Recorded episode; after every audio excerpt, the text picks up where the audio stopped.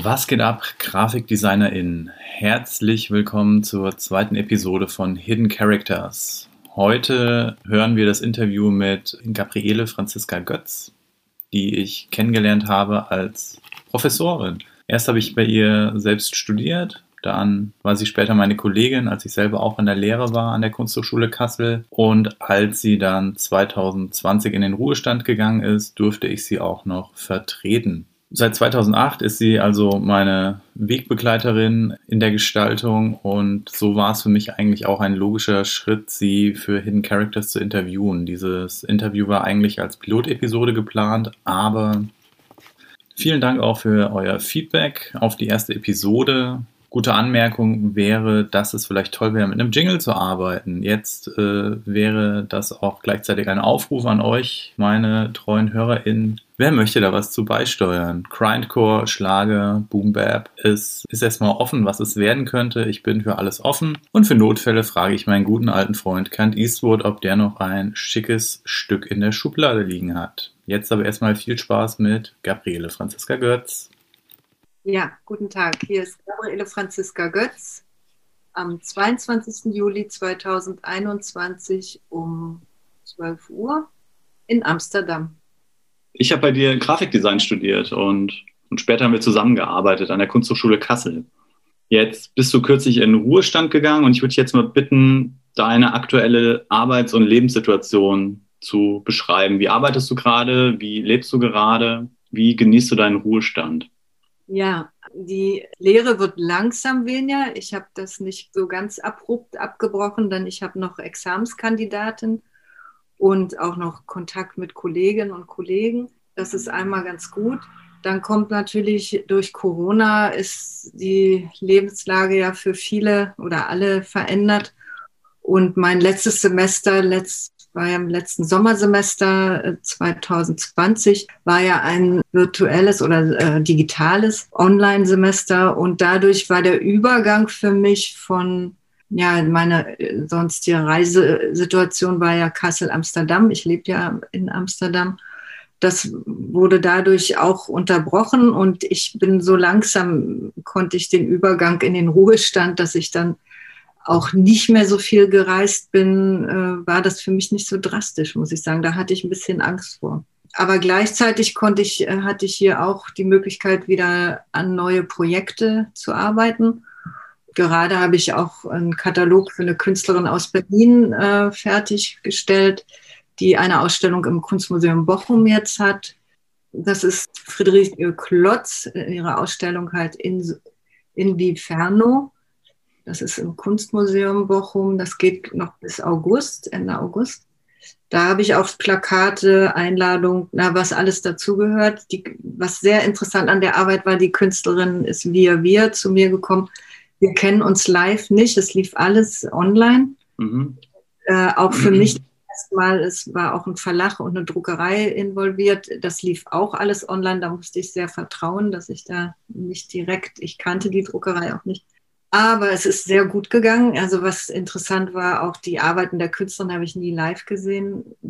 Trotzdem habe ich die redaktionelle Arbeit übernommen und das Buch auch in dem Sinne so konzipiert. Sie ist sehr glücklich, ich bekam sehr gute Reaktionen und ich muss ehrlich sagen, ich war jetzt auch von Druckerei sehr begeistert, dass, dass das so ging und wirklich das Ergebnis, ganz kleine Sachen, die ich dann nur sehe, aber sonst ein gutes Ergebnis.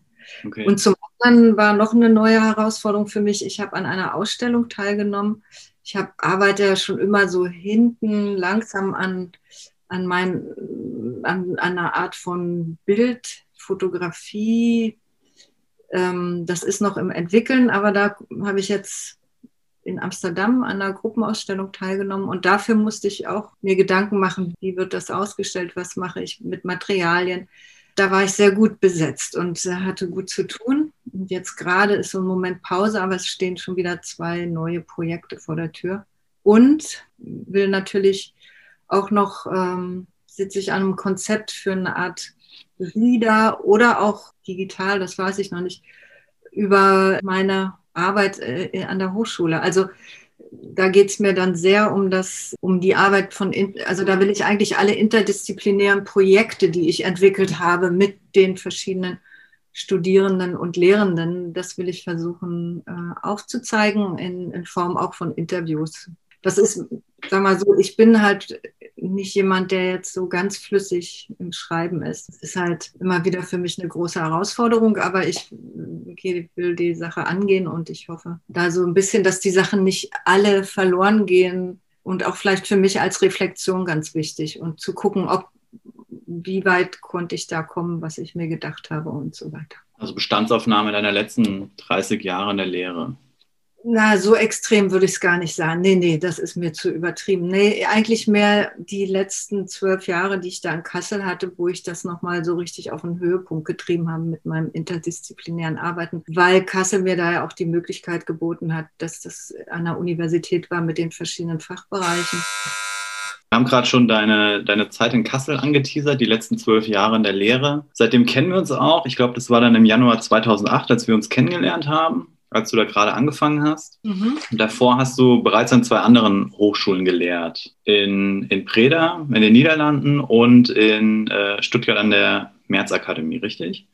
Genau, ja. Und was war ähm, dann zum Schluss der ausschlaggebende Punkt für dich, die Lehre in den Niederlanden zu verlassen und lieber nach Kassel zu gehen? Weil allgemein ist natürlich ne, Grafikdesign aus den Niederlanden das Nonplusultra. Da sollte man meinen, das will niemand aufgeben. Ja, das Nonplus unserer Niederlande war natürlich sehr stark 70er, 80er Jahre, 16, 70er, 80er Jahre, 90er. Das hat sich ja auch gewandelt. Es ist immer noch stark, aber nicht mehr diese Kraft, die es hatte in den 80er oder 70er Jahren. Das es ist immer noch stark für euch in Deutschland, aber hier ist auch eine große Kritik, weil sich da auch einiges geändert hat. Der Punkt, ich war an äh, AKW St. Jost, das, das ist eine sehr gute Kunsthochschule. Breda ist im Süden von, äh, von der Niederlande, äh, beinahe an der Grenze zu Belgien. Was mich da weggebracht hat, ist die Modularisierung in der Lehre. Das ist, äh, Niederlande ist ja nicht föderal ge gemacht wie in Deutschland, sondern dass mhm. da im ganzen Land. Und der Bologna-Prozess wurde beschlossen und das hieß, das muss geändert werden an allen Hochschulen. Und da wurde von fünf Jahren Ausbildung, die ich erst mitgeleitet habe, wurde dann eben ein dreijähriges BA und dann ein zweijähriges MA. Ich habe auch noch mitgearbeitet an den, ja, an, sagen wir mal, an den Inhalten und wie, wie das aufgebaut ist. Und das war ein super interessantes Jahr. Und dann wurde es umgesetzt und dann wurde es, äh, ja, die Umsetzung wurde bürokratisch, es wurde schulisch und die Inhalte sind eigentlich immer weniger nach hinten gerückt. Und das war nie meine Idee, um so zu lernen. Mhm. Also, und, und auch auf ja, dieses Schulische und diese Enge, also es, äh, die, die Studierenden, das war alles wunderbar. Ich hatte auch äh, gute Kollegen, aber das ist, wir sind einige. Wir haben da alle dann auch quittiert den Job. Okay. Weil wir unzufrieden waren. Ja, du bekamst dann auch, das wurde auch hierarchischer auf einmal. Das wurden äh, Koordinatoren und noch jemand und noch jemand. Also es war, bin dann nicht mehr gerne hingefahren und äh, dann muss man aufhören. Das war eigentlich der Grund. Und Kassel war dann auf einem, das war, ist wirklich, ja, das war nicht modularisiert. Das war für mich der absolute Hammer, dass es das noch gab. Und äh, da konnte wieder die Freiheit der Lehre und Forschung stattfinden. Und dann muss man noch wirklich, Luxus ist es in Deutschland, wenn man mal woanders unterrichtet hat. Also es hat, hat mir sehr gefallen in Breda, aber das ist ein ganz anderes Arbeiten. In Deutschland hast du im Monat, du hast eben die Forschungsfreisemester, die bezahlt werden, das gibt es da nicht. Du hast Semesterferien äh, oder wie nennt man das? Äh, Vorlesungsfreie Zeit. Genau, das hört sich besser an. Vorlesungsfreie Zeit. Und das ist wirklich die Zeit, wo du die Forschung machen kannst, also wo du dich vorbereiten kannst. Genug Zeit zum Vorbereiten und auch dich zu erholen. Und in den Niederlanden gab es im Sommer, es war eigentlich wie Schulferien, sechs Wochen Ferien, basta. Ja, und das waren, das waren die Gründe. Äh, und Kassel an sich auch, was interessant war, dieses Gebäude, also die Architektur, das war für mich zum ersten Mal eine Architektur, die wirklich als Kunsthochschule gebaut und gedacht war. Mhm. Äh, Reda war ein altes Kloster, Märzakademie war ein äh, altes äh, Krankenhaus und wo ich selber studiert habe in Berlin an der UDK. Das war ja auch ein Hochschulbau, zwar als Kunsthochschule, aber aus dem 19. oder 20. Jahrhundert, nee, 19. Jahrhundert. Hast du ähm, dann aus, aus Breda was vermisst in deiner späten Kasseler Lehre? Was da sehr gut funktioniert hat, waren die Werkstätten. Und das war sehr zugänglich und, und die Schnelligkeit, wie da gearbeitet wurde auch. Okay, meinst du, Studierende sind dadurch motivierter, dass sie eben benotet werden? Das war ja in Kassel eigentlich nicht so der Fall bis zur Abschlussarbeit. Ja, also Noten, nee, ich finde das mit den Noten, nee, das hat auch nicht die niederländischen Studierenden motiviert. Äh, die niederländischen Studenten, was da motiviert war, da war ein sehr gutes inhaltliches Feedback von den Lehrenden an die Studierenden. Das war wirklich wie nach jedem Projekt mit allen Lehrenden haben wir dann die Arbeiten besprochen. Also das okay. war und das wurde versucht wirklich, dass die Studierenden sehen, ob sie sich entwickeln, weiterentwickeln, wo sie noch mehr nachgucken müssen. Aber ich finde, Noten können können da nicht die Motivation antreiben. Das finde ich auch wirklich traurig. Das Problem ist halt, dass die ähm, sind so dressiert, die, die Studierenden am Anfang von, dass die von der Schule kommen mit dem Gedanken der Noten und, und aber eben nicht ihre inhaltliche Entwicklung beurteilt kennen oder sehen, dass es da darum geht. In Kassel meinst du ähm, jetzt? Ja, allgemein, ne? Das ist ja allgemein. Also diese Dressur auf Noten und das ist ja durch diesen Bologna-Prozess auch nochmal äh, Modalisierung, dann gibt es Punkte und weiß ich was, äh, du musst das reinholen und das, also ich kann im Nachhinein sagen, finde ich das Kassler Modell gut, auch wenn es ein bisschen gut, da sind manche Leute brauchen eben lange und das wird nicht so forciert. Vielleicht müsste in Kassel noch mehr so eine Auseinandersetzung der Lehrenden untereinander, dass man da auch sich gemeinsam Arbeiten anguckt und darüber diskutiert. Das ist vielleicht meine Kritik an Kassel, dass das ein bisschen gefehlt hat. Nicht mit allem, aber dass das so war. Ich weiß nicht, wie die Studierenden das mit dem Feedback. Ich fand es immer wichtig am Ende des Semesters, auch wenn es manchmal ein bisschen kritischer war, zu geben. Aber ich habe gemerkt, das, ist nicht, das waren sie nicht gewöhnt. So. Es wird dann immer nur gesagt, gut oder schlecht und darum geht es ja nicht. Fein gemacht.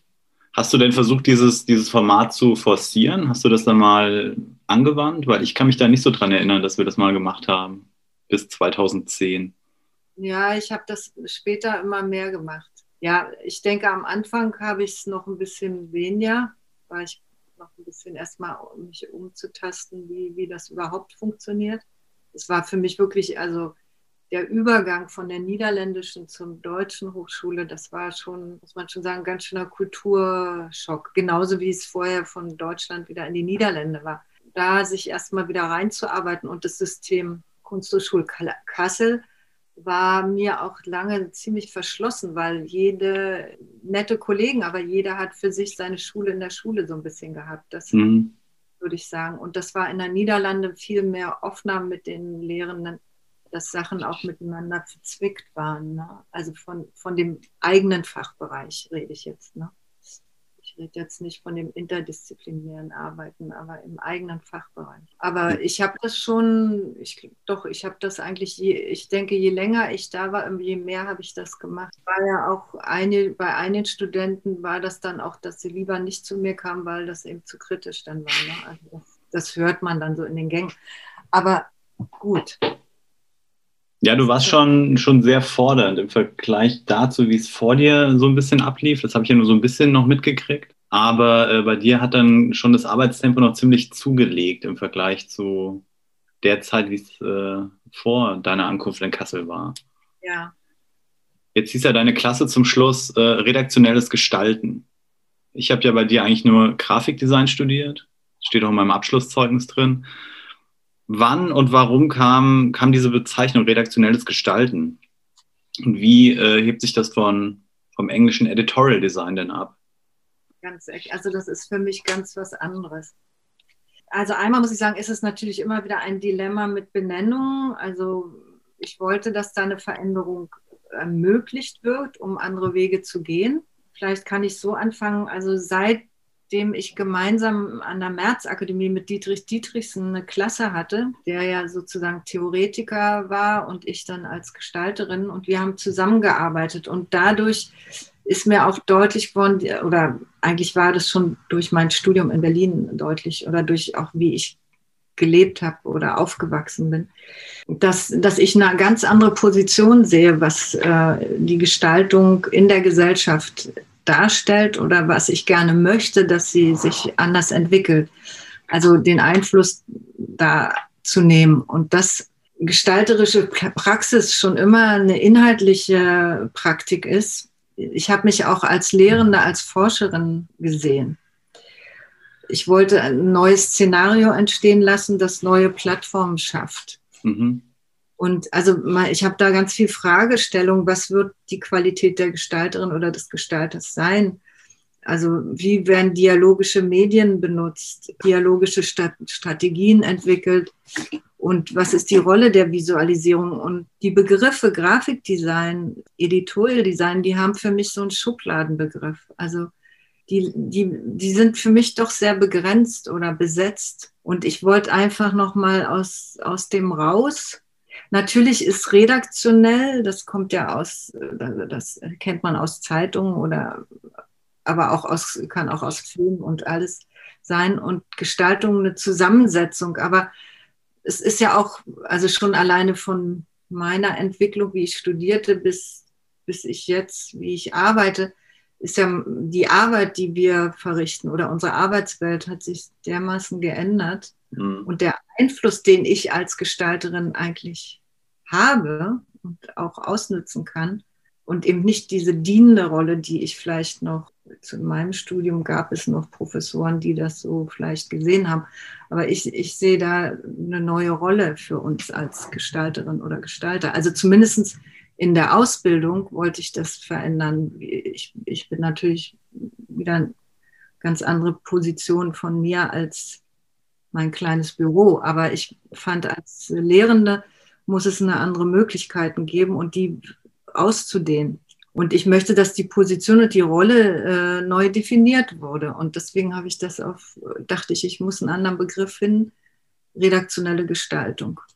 Und das soll aufzeigen, dass das Berufsbild ja viel breiter ist als jetzt Editorial Design oder Grafikdesign. Das kann man ja auch, wenn man sich Abschlussarbeiten von meinen Studierenden anguckt, also auf unserer Webseite Red Guess, dann gibt es da ja auch ganz andere Wege von Aktivismus bis Ausstellung und es sind ja nicht alles äh, jetzt publiziert, es geht nicht nur ums Publizieren, es ist Publizieren, aber auf viel breiteren Wegen. Mhm. So muss ich das sagen. Also und was ich auch meine, dass ja unser das Berufsbild sich ständig verändert, also immer noch äh, im Verändern ist. Ich meine, einige haben natürlich immer noch ihre Büros oder arbeiten genauso, aber ich erlebe auch andere Positionen, dass das auch möglich ist. Und das wollte ich eigentlich auch den Studierenden mitgeben.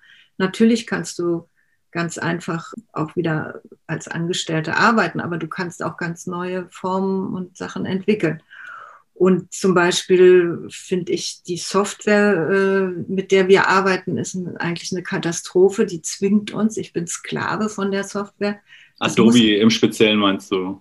Genau, das muss man einfach auch mal deutlich machen.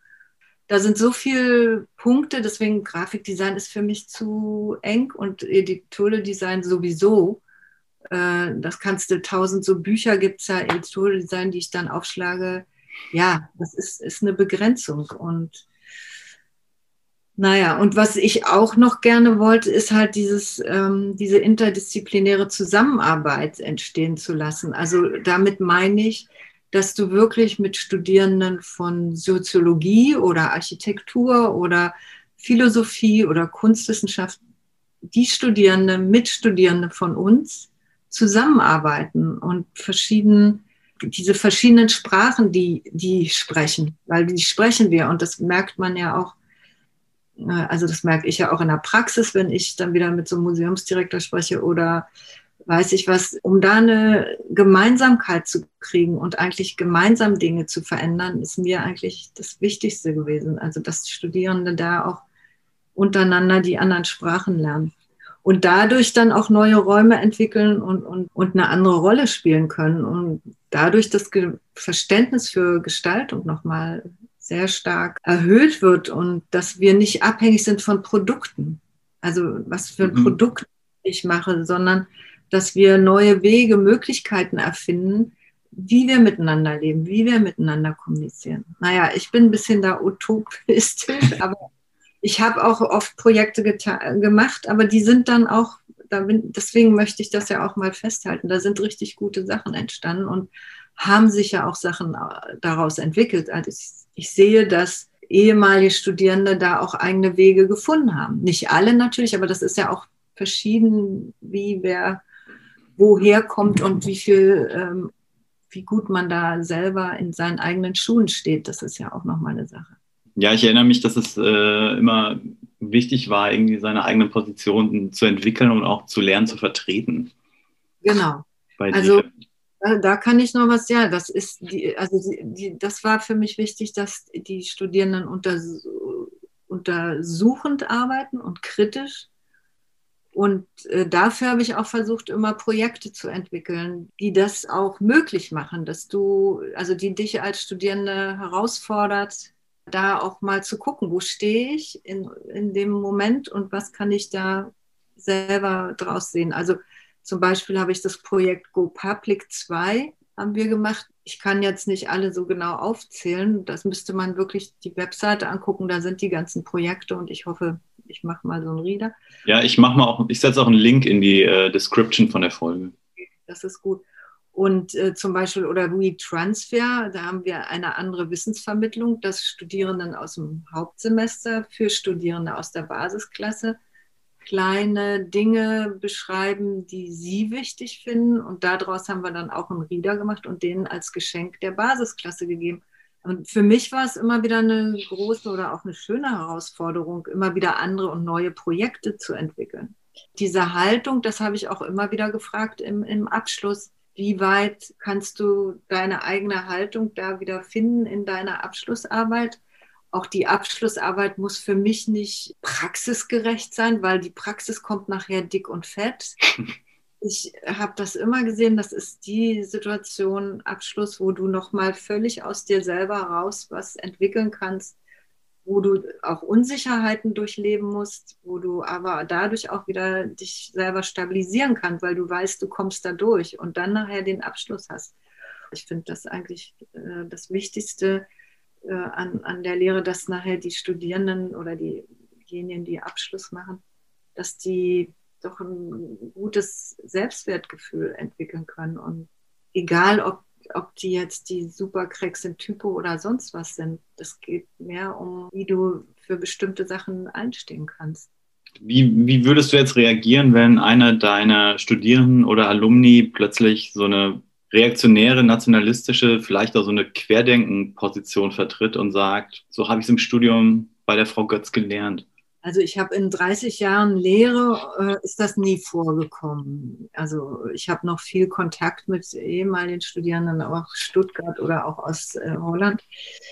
Und mir kam es auch nie darauf an, dass jemand sagt, das hat mir Frau Götz beigebracht oder das habe ich bei, äh, sondern dass sie selbst was entwickeln. Also das muss ich immer wieder sagen. Also das klar prägt einen die Professoren, also ich hatte das ja in meinem Studium auch, dass ich zwei Professoren, damals gab es ja nur Professoren, äh, hatte, die, wo ich sage, die haben mich natürlich auch geprägt in bestimmten Sachen oder wie ich bestimmte Sachen mache. Aber ich denke nicht, dass ich äh, die Studierende da, also das kann ich, ich habe es nicht erlebt, ich kann es mir nicht vorstellen.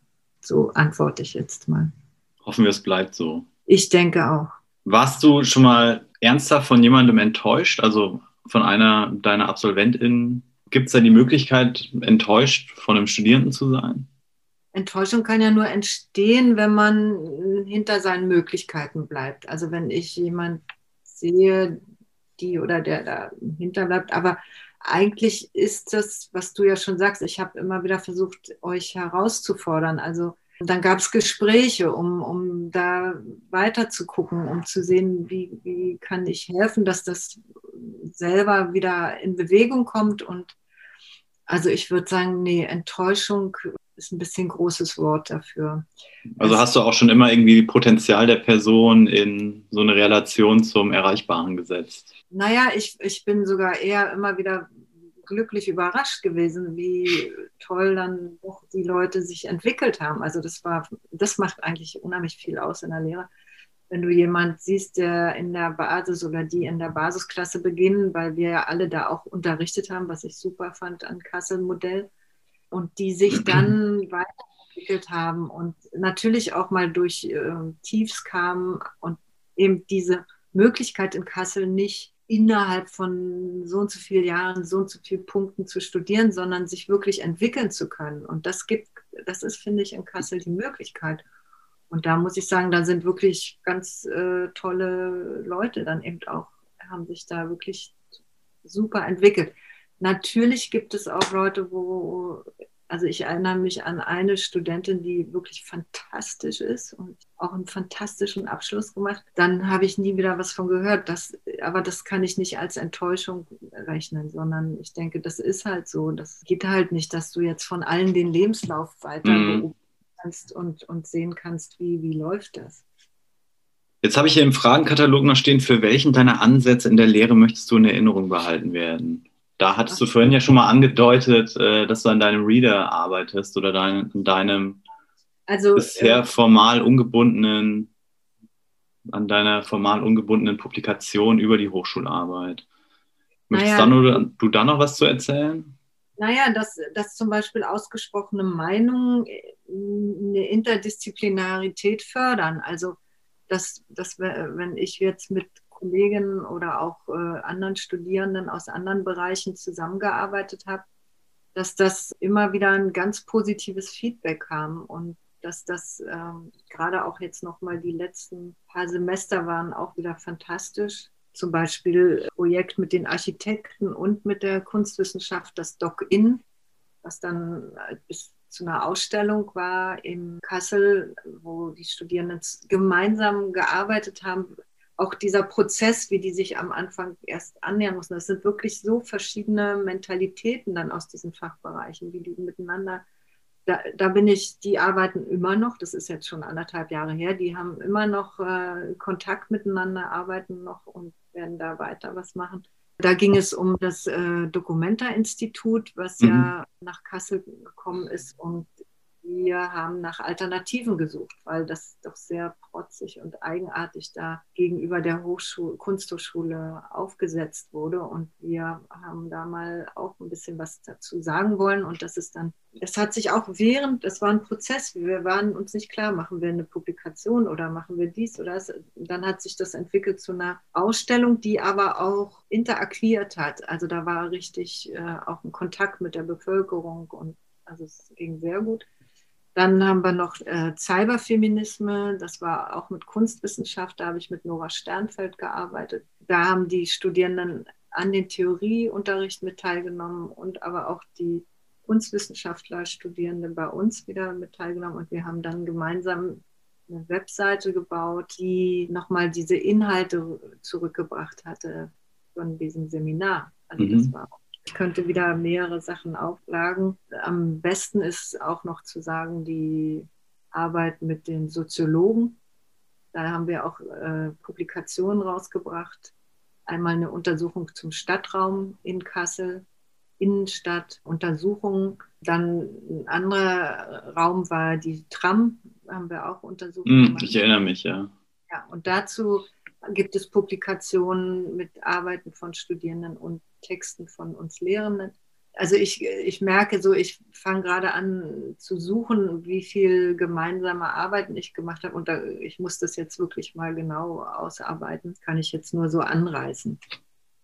Nochmal auf deine eigene Person zurückzukommen, auch gerade vor dieser großen Paritätsdebatte im Hochschulkontext, dass es eben diesen Frauenanteil von 50 Prozent plus bitte geben soll. Da warst du ja schon längst äh, Professorin. Woran denkst du, lag das? Lag das an deinem persönlichen Durchsetzungsvermögen? Lag das an deiner Willensstärke? Wie konntest du dich da vor 30 Jahren schon durchsetzen? weil mir war immer klar, dass ich äh, ein großes Interesse in der Lehre habe. Und äh, das habe ich auch bei meinen Bewerbungen offensichtlich sehr deutliche Signale gesetzt. Das würde ich einmal so sagen. Zum anderen komme ich, ich bin ja in Berlin geboren, komme ich aus dem Haushalt. Bei uns haben Frauen immer gearbeitet. Ich kannte das Wort Hausfrau gar nicht. Also auch schon bei Urgroßmutter, Großmutter, Mutter. Das war wie selbstverständlich das hat bestimmt zu tun, ich war an einer katholischen Mädchenschule. Äh, erst im letzten Schuljahr gab es mal ein paar Jungs da rein. Äh, das hat vielleicht auch damit zu tun. Ich hatte da nie so Ideen drüber. Und also für mich waren bestimmte Sachen wie selbstverständlich. Und das war einfach so, ich meine, gut, mir war, wie ich selber studiert habe, war mir ganz klar aufgefallen, also es waren nur männliche Professor, also Professorin. Mhm ich hatte eine Prüfung, meine Abschlussprüfung hatte ich sechs Kerle da vor mir zu stehen. Und äh, das Studium, wir waren mehr weibliche Studenten. Also äh, die, die, die männlichen waren viel weniger. Das, das fiel mir schon auf und da habe ich auch gedacht, ich will unbedingt in die Lehre, ich will das verändern. Das war bei mir eigentlich schon so ein Drang auch. Und die Lehre mhm. hat mich, ach, mich hat das so interessiert, dieses da was zu verändern und aus diesen Schubladen raus, das, das war einfach, das hat mich gebrannt, kann man sagen, ja. Okay.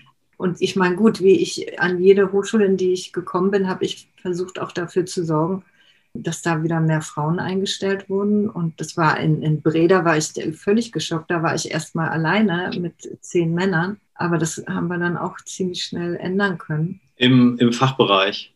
In dem Bereich, ja. Mhm. Also ich Wahnsinn. Ich habe nichts gegen Männer. Ich habe gerne mit den Kollegen gearbeitet, aber es ist und es sind immer mehr Studentinnen gewesen als Studenten. Und deswegen ist es schon, also als Vorbild für eine Frau, also wie ich aufgewachsen bin in meinem Beruf, gab es ja kaum offensichtlich Frauen. Das war ja irgendwie gar nicht vorhanden alle großen Stars waren Kerle. Überall sind, sind die Kerle gewesen. Ne? Also in der Beziehung habe ich, ich habe halt eine große Klappe von Hause aus als Berlinerin und bin dadurch vielleicht auch bei manchen Leuten ins Fettnäpfchen oder habe auf den Fuß getreten, dadurch auch ein bisschen schwieriger gewesen. Aber andererseits habe ich dadurch mich auch oft durchsetzen können. Ne? Also ich habe mich dann nicht wegreden lassen, sondern äh, das habe ich dann auch schon in der UDK gelernt. Wenn ich da in Kommission war als Studentin, habe ich mich vor den Männern nicht wegreden lassen. Also da war ich schon so gut. Ich war auch älter. Ich habe ja sehr spät erst studiert. Ich war ja schon Ende 20, wie ich überhaupt erst studiert habe. Also dadurch fühlst du dich natürlich auch stärker, hast schon mehr Erfahrung. Ja, klar, wenn du dann irgendwie noch mit 19- oder 20-Jährigen zu tun hast, hast du ja ein ganz anderes Level schon drauf.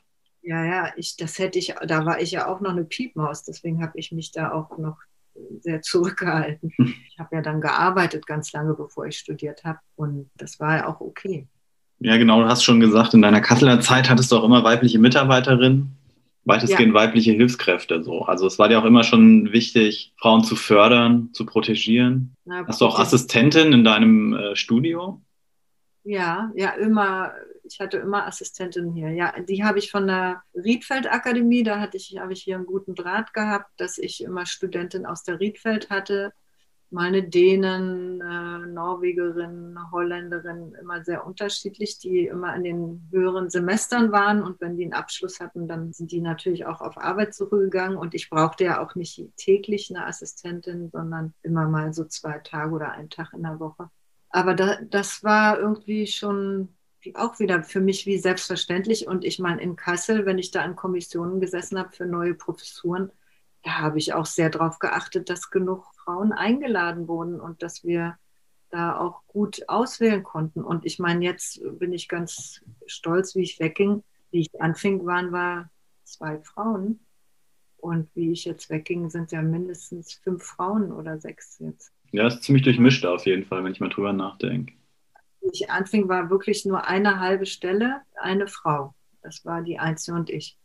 Und das hat sich natürlich dann äh, auch da in, anders entwickelt. Und ich denke, es ist ja nichts gegen die Männer was zu sagen, aber ich finde, da muss einfach ein, ein besseres Verhältnis sein. Ich denke, dass das dadurch auch, vielleicht wird sich jetzt auch in Kassel noch einige Sachen ändern, denke ich schon. Jetzt äh, entwickelt, da wird es ja gerade ganz viel neue Stellen, also Neubesetzungen sein in unserem Bereich. Ich denke, das ist, das ist eine tolle Entwicklung. Ich muss noch mal kurz dazu sagen, in deiner ehemaligen Klasse habe ich jetzt auch doziert die letzten zwei Semester. Mhm. Das war mir echt extrem aufgefallen, dieses, dieses Ungleichgewicht von männlichen zu weiblichen Studierenden. Mhm. Also es ist tatsächlich irgendwie dieses Verhältnis, wenn da ein Plenum im, im Zoom stattfindet mit 30 Leuten, sind das irgendwie drei oder vier, ich nenne es jetzt mal salopp Jungs und äh, der Rest sind eigentlich Frauen.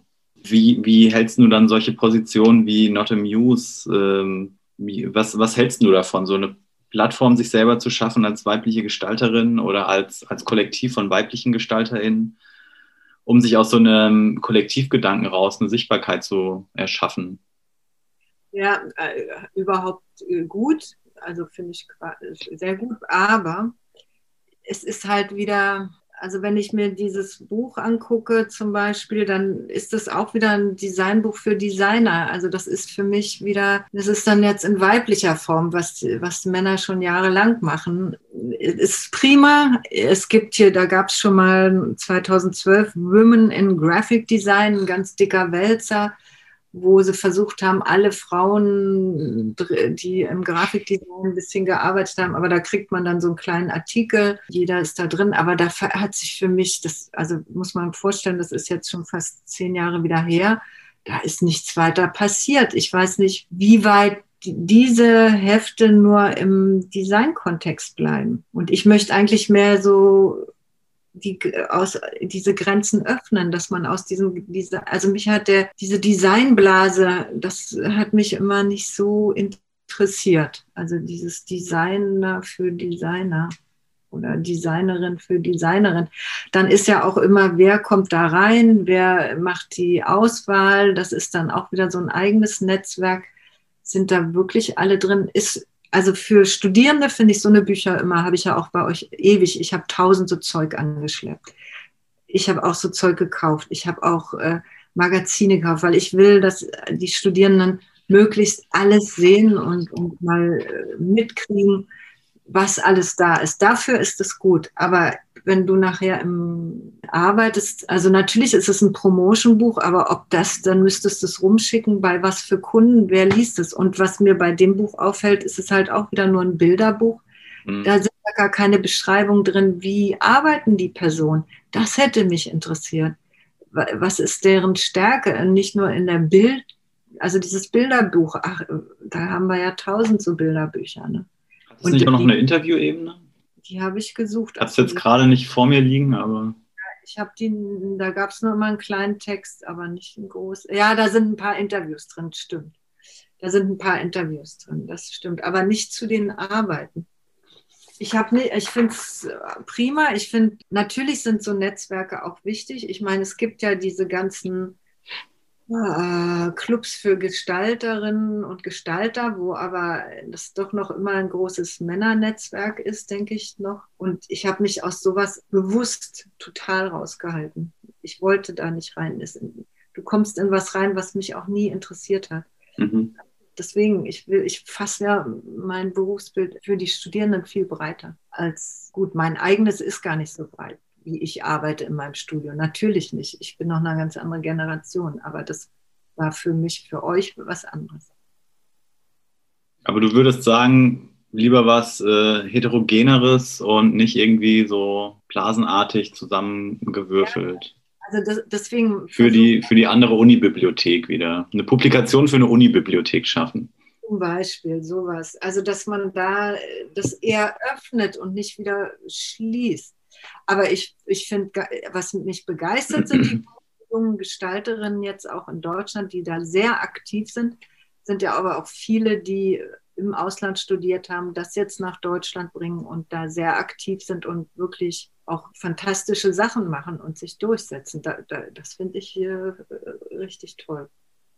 Und das freut mich. Da ist echt was passiert. Dann, ich meine, auch, also wie ich fertig war mit dem Studium, haben ja in Berlin auch, das, wir waren ja auch so eine Generation, ich bin ja sofort weg aus Berlin, aber die meisten waren ja gar keine Berliner, die sind dann da geblieben und haben Studios eröffnet, eigene und keine Agenturen. Also wir hatten schon diesen Gedanken weg aus dieser äh, kommerziellen Idee, sondern in eine ganz andere Form.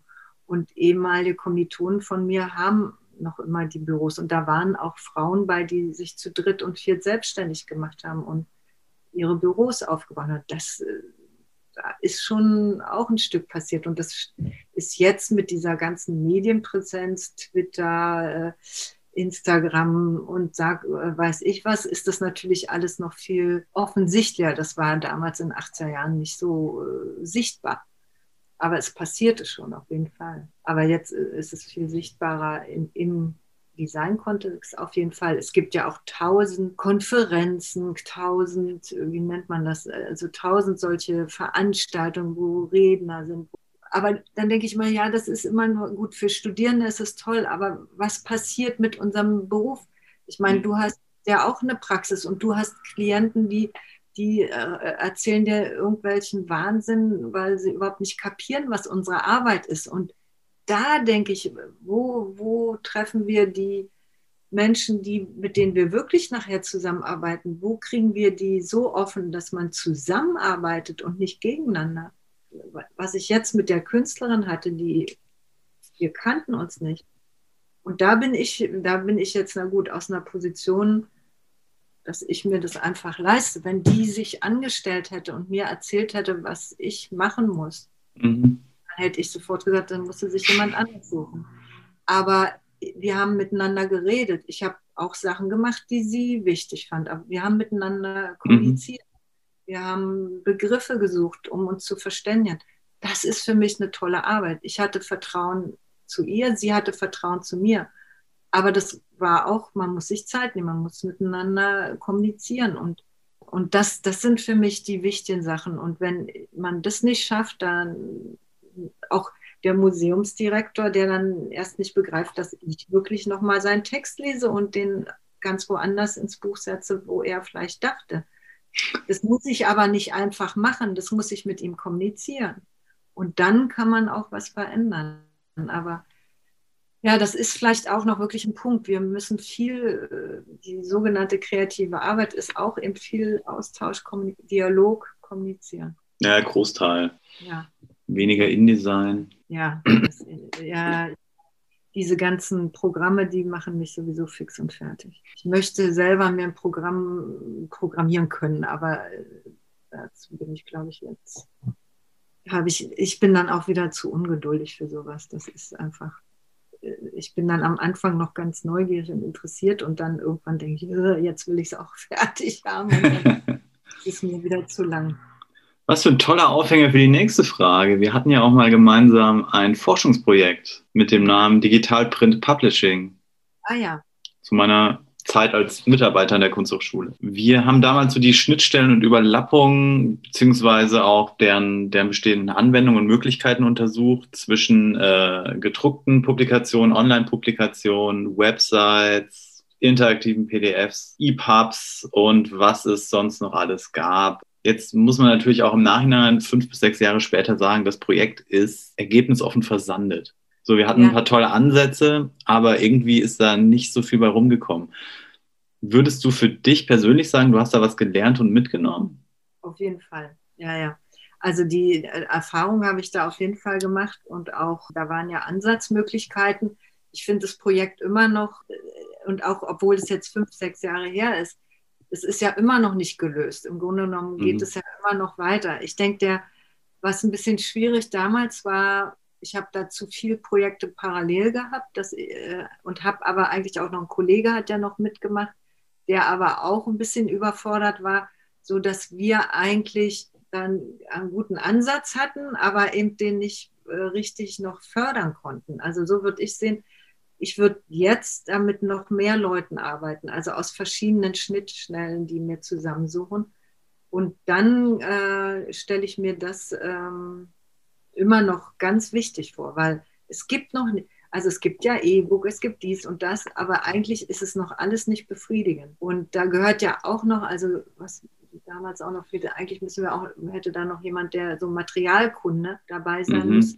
Also ich kann es mir noch immer, ein brennendes Projekt kann ich mir immer noch äh, gut vorstellen. Es ist ein großes Forschungsprojekt. Gerne nochmal wieder. Und weiter. Also ist noch Potenzial für dich da. Du hast noch nicht damit abgeschlossen. Nee, nee, das kann man nicht sagen. Nee, das war wirklich ein, ein ganz toller Ansatz, aber der leider durch Zeit und andere Sachen ein bisschen, ja, wie du schon so schön gesagt hast, etwas versandet ist. Mhm. Aber nicht weg. Ich weiß ja nicht, wie es dir ging, aber du warst. Ja, ich war ja auch eingebunden in, in, in Auftragsarbeiten, in meine Stelle an der Kunsthochschule, in meine Stelle im Gründungszentrum von der Uni.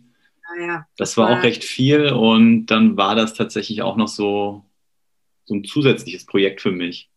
Ja, ja, ich und denke, das hat dann irgendwie ziemlich Energie gekostet und nicht wirklich so ein, so ein Erkenntnisgewinn forciert. So.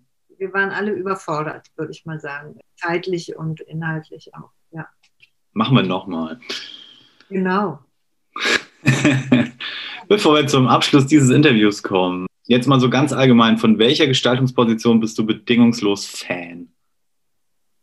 Naja, bedingungslos Fan, es ist nicht so ganz mein. Kritikfrei und nur begeistert. Ähm, ich bin sehr von Jan van Thorn, also diesem niederländischen Designer, äh, der leider letztes Jahr aber mit 88 gestorben ist. Das ist jemand als Gestalter, der eine Position bezogen hat, mit dem man philosophisch sprechen konnte, der äh, auch ganz viele Gestalterinnen und Gestalter hier in Niederlande geprägt hat.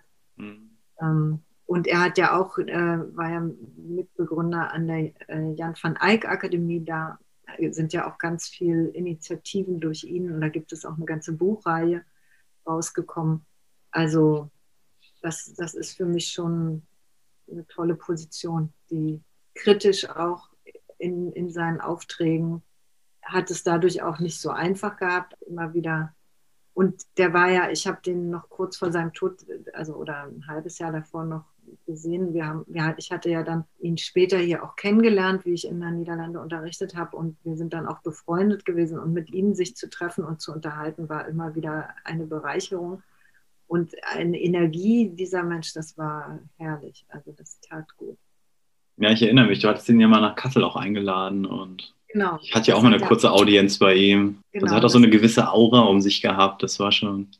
Ja, und er, er hat immer wieder, er hat ja bis ins hohe Alter noch immer Workshops gegeben und Leute begeistern können. Also das war schon genial. Aber ich würde auch sagen, ich meine, es gibt ja auch, für mich sind auch noch Positionen wichtig wie Marcel Brotas, John Baldessari, das sind künstlerische Positionen. Das ist für mich aber auch als Gestalterin wichtig. Oder Barbara Kruger, mhm. die selber als Gestalterin studiert hat und dann auch mehr in eine künstlerische Position gegangen ist. Aber das sind für mich auch wieder, wo die Grenzen so aufgebrochen werden von Gestaltung und Kunst und dass das nicht so eingeengt ist. Und jetzt so jüngere Positionen finde ich hier zum Beispiel, da hatten ihr ja jetzt auch äh, die eingeladen für einen Vortrag, die Anja Kaiser und die Nina Palm. Das finde ich auch zwei sehr interessante Positionen von Gestalterinnen. Und was wäre jetzt so dein, dein absolutes Gestaltungs, äh, Gestaltungs Must-Read? Das, das, das super Gestaltungsbuch, was dir Erkenntnisgewinn liefert. Schreibst du das gerade oder? Also du, wie gesagt, ich habe euch ja alles angeschleppt. Ich kaufe ja Bücher, ich bin ja völlig äh, abhängig, äh, immer wieder an Buchladen und mich wieder neu inspirieren. Ähm, aber das ist natürlich eine lustige, naja, ist eine ernsthafte Frage, verstehe ich. Also es gibt für mich zwei Bücher, die sind schon etwas älter. Einmal Michel de Certeau, Kunst des Handelns. Mhm. Es ist mehr Philosophie, aber für mich ist das eben auch gestalterisches Handeln. Und dann äh, Vision in Motion von Moholy Notch. Ah, auch, das hört sich auch alt an. Das ist äh, 46, 1946, das ist richtig alt. Das aber das ist auch, das habe ich von meinem ehemaligen Professor gekriegt. Der hat das, ist war nicht ganz lieb, es ist für mich jetzt nicht er hat mir hier reingeschrieben, das war mal meine Bibel, nun soll es deine werden. Ab 11.06.94 gehört dieses Buch Gabriela ähm, von Helmut Lorz. Es ist jetzt nicht meine Bibel, aber ich muss sagen, weil das auch wieder die Grenzen sprengt. Das, schon die Einführung ist äh, fantastisch. Das sind eben die Sachen, was ich meine, dass ich nicht diese Enge haben will. Ich kann, ich kann leider nicht nur ein Buch nennen. Es ist grausam mit mir. Es gibt natürlich das Buch, den hatten wir auch eingeladen. Ruben Pater. Ähm, The Politics of Design von Ruben Pater. Ähm, dann dann finde ich auch dieses Buch, was ich eben schon sagte, die, die, The Struggle of Design oder Design Struggle von Claudia Mareis und Nina Peim. Was ich auch unglaublich gut finde, ist von George Perez, Das mhm. Leben Gebrauchsanweisung. Und das sind Sachen, ja, die eine Gestalterin, ein Gestalter wunderbar inspirieren können. Also kein Buch, sondern ein ganzer Reader wieder. ich könnte noch mehr aufzählen. Also ich halte mich gerade ein bisschen zurück. Ich habe noch, ach nee, wäre ganz auch wichtig, doch, doch, das muss ich noch sagen, ist natürlich Flüsser, Flusser, The Shape of Things und dann das, äh, die Schriften hat Schreiben Zukunft. Also Flusser war, finde ich, auch immer noch, obwohl das wirklich auch schon wieder uralt ist, hat er immer eine Art zu sprechen und eine Art zu schreiben, dass dadurch deine eigenen Gedanken wieder auf einen neuen Weg kommen können. Also du musst dich, das ist manchmal wie verdreht in deinem Kopf, wenn du das liest und das macht aber wieder dir die Augen auf, um wieder nochmal anders zu gucken. Das finde ich einfach ganz äh, wichtig. Ich erinnere mich an ein spannendes Seminar, was vor deiner Zeit mal in Kassel stattgefunden hat. Da haben wir bei Bernhard Stein äh, auch Wilhelm Flusser gelesen und waren dann gegen Ende des, der Veranstaltung immer noch zu dritt oder so. Es ging dann so sukzessive bergab, so erst mit 30 Leuten angefangen und dann von Woche zu Woche weniger. Ja, ich weiß nicht, ob ich den gemeinsam lesen würde. Ich, ich habe eher mit, also gerade dieses The Shape of Things, das sind kleine Stücke, äh, da kann man dann äh, Teile rausnehmen und das dann äh, vielleicht umsetzen. Also ich würde sowas benutzen, um das dann umzusetzen in ein Projekt, dass man damit dann arbeitet und dadurch das vertieft. Also diese Leseseminare, das ist ja auch so ein bisschen Mode, weiß ich auch nicht. Ist natürlich toll, wichtig, aber ja, ich lese lieber alleine. Mhm. Wenn du jetzt den Staffelstab der Interviewpartnerin weitergeben solltest, Wen könntest du dir denn hier in der zukünftigen Folge mal vorstellen? Wen würdest du dir gerne sprechen hören? Und warum? Darf ich da auch wieder mehrere nennen? Bring eine ganze Liste. Einmal würde ich gerne Wim Westerfeld. Der ist äh, Lehrender an der Kunsthochschule Weißensee. Ach echt, okay. Den Wieso? Kenn, ja, den kenne ich, habe ich hier in den Niederlanden kennengelernt, wie ich äh, das erste Mal Ende 80er Jahre hier war und bei Total Design kurz gearbeitet habe.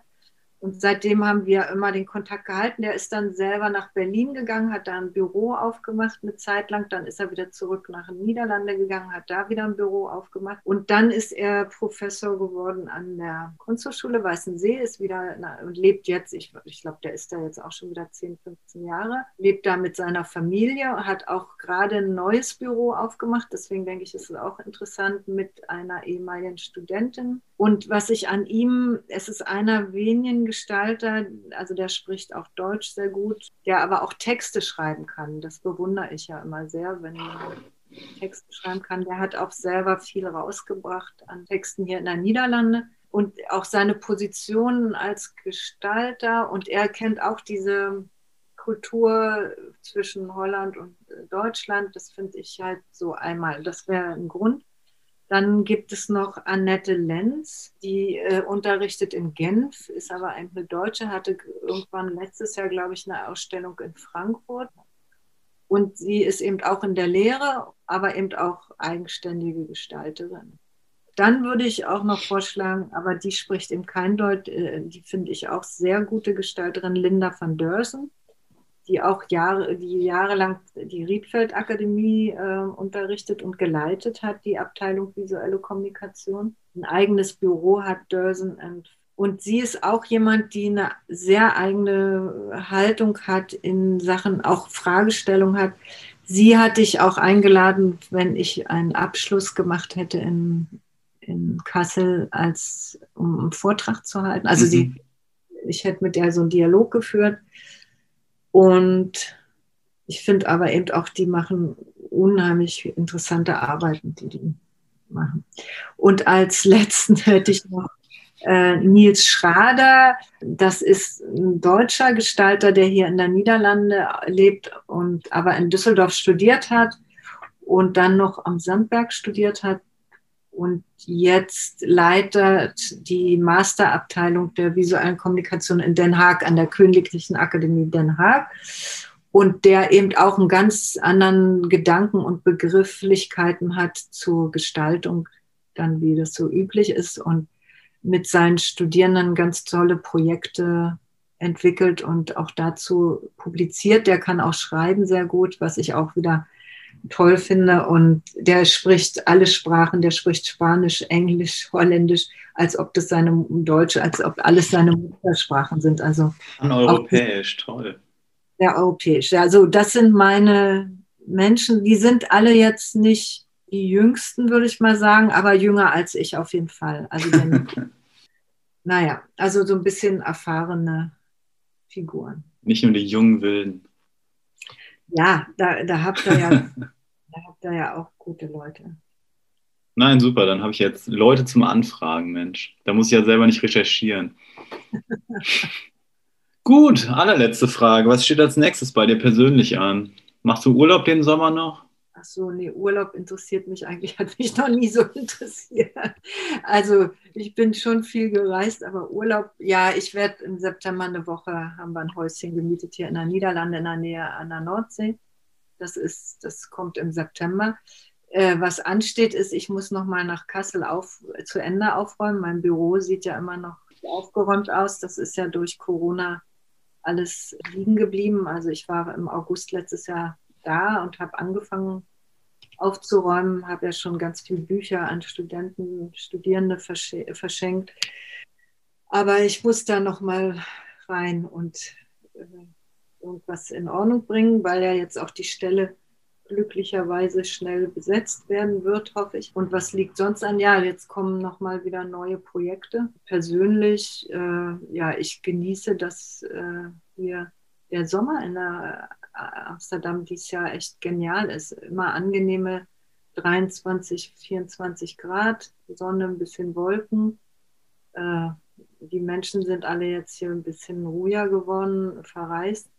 Es macht mir natürlich Sorge, hier ist ja alles wieder geöffnet und der Virus steigt. Äh, mit diesen Zuständen, ja, ich muss sagen, am Anfang hat mich das alles, weil dieses Zuhause sitzen fand ich auch alles nicht so dramatisch, weil ich ja viel gereist bin, aber langsam kriege ich auch eine Krise, dass man irgendwie äh, doch irgendwie beschränkt lebt und Sorgen macht und jetzt noch mit diesen ganzen Naturkatastrophen, irgendwann hat man ein bisschen die, man irgendwie ein bisschen zu viel davon. Äh, und fühlt sich dann eigentlich auch dann sehr machtlos. Äh, also mhm, ja, ja, gerade gegen die Natur.